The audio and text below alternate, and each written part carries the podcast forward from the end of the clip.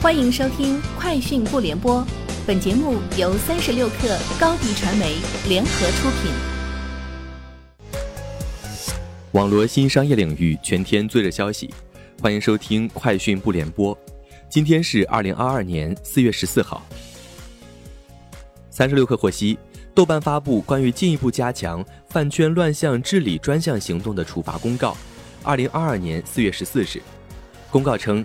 根据关于进一步加强饭圈乱象治理专项行动的公告的工作要求，给豆友营造一个清朗的网络讨论环境。豆瓣将持续配合开展整治饭圈乱象的专项工作。本期整治工作中停用的部分问题小组包括豆瓣鹅组等。据报道，台积电总裁魏哲嘉表示，台积电知道供应商面对新冠疫情带来的巨大考验。不论先进或成熟制程都有相同情况，不过台积电采取行动应对，更有诸多团队在现场支持供应商确保供应交期。目前不认为今年资本支出会有任何影响。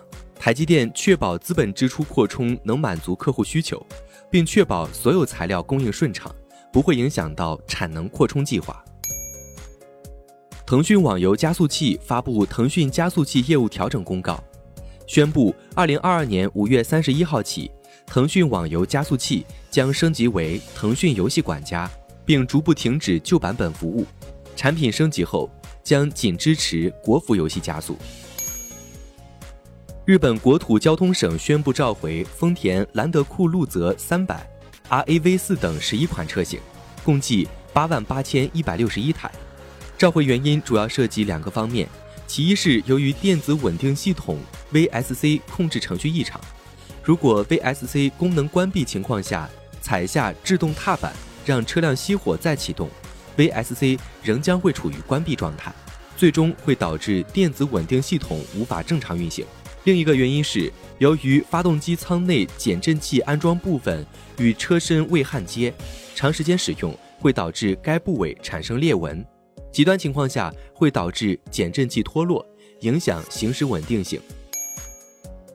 Sensor Tower 商店情报数据显示，二零二二年三月，抖音及海外版 TikTok 在全球 App Store 和 Google Play 吸金超过三点零八亿美元，是去年同期的二点一倍，蝉联全球移动应用非游戏收入榜冠军。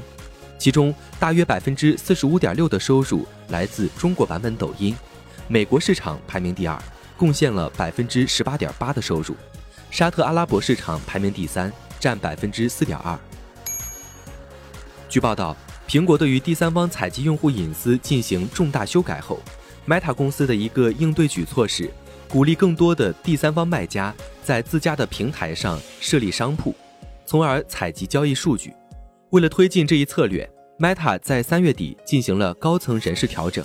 更换了广告和电子商务产品部门的领导人，新掌门人曾担任动态信息流产品负责人，和 Meta 大老板扎克伯格关系密切。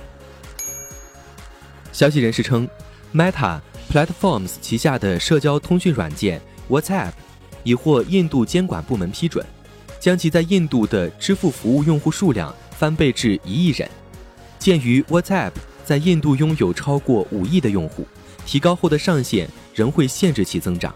WhatsApp 已经多次告知印度国家支付公司 NPCI，希望不设上限，但 NPCI 私下表示，允许其所有用户访问支付服务可能会使该国的金融基础设施紧张。以上就是今天节目的全部内容，明天见。你的视频营销就缺一个爆款，找高低传媒。创意热度爆起来，品效合一爆起来。微信搜索高迪传媒，你的视频就是爆款。